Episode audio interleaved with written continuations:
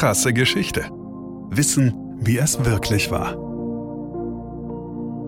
Die Geisel.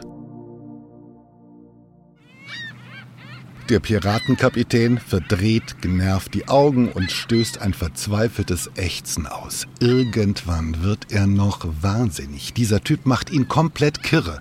Ständig kommandiert er ihn und seine Männer herum, hat unzählige Sonderwünsche, meckert wegen jeder Kleinigkeit, macht sie ein ums andere Mal lächerlich, bringt sie erst mit einem energischen Psst zum Schweigen, wenn er schlafen will, zwingt sie dann wieder, seine endlosen Monologe und verquasten Gedichte anzuhören und verhöhnt sie als Analphabet beten, wenn sie davon nicht beeindruckt genug sind.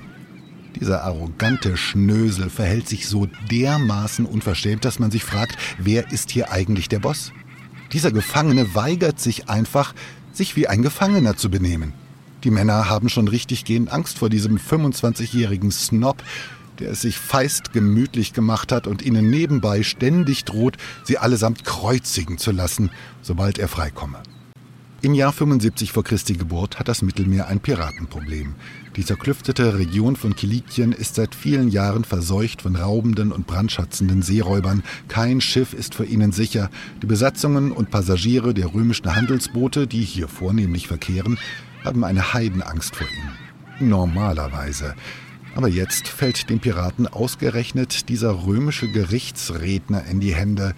Er war unterwegs, um in der vielgerühmten Rhetorikschule des Apollonius Molon auf Rhodos seine Redekünste zu vervollkommnen.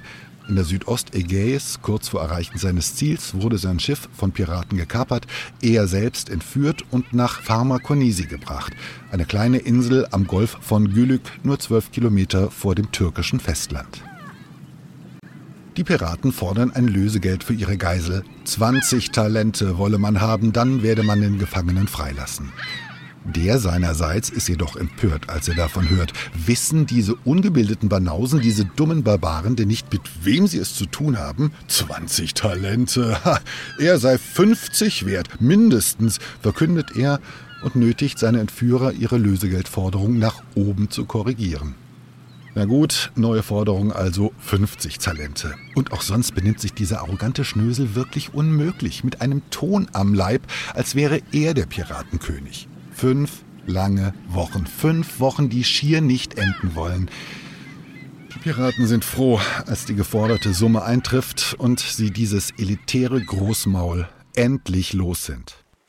Und der Freigelassene, der hält sein Wort, das er den Piraten gegeben hat. Es gelingt ihm, sogar ohne ein öffentliches Amt zu bekleiden, eine eigene kleine Seestreitmacht zu organisieren und findet seine gepeinigten Peiniger auf genau jener Insel wieder, wo sie ihn 38 Tage lang festgehalten hatten. Alle Piraten werden gefangen genommen, in Ketten gelegt und nach Milet an der türkischen Westküste gebracht. Dort lässt er sie kreuzigen. So, wie er es ihnen versprochen hatte.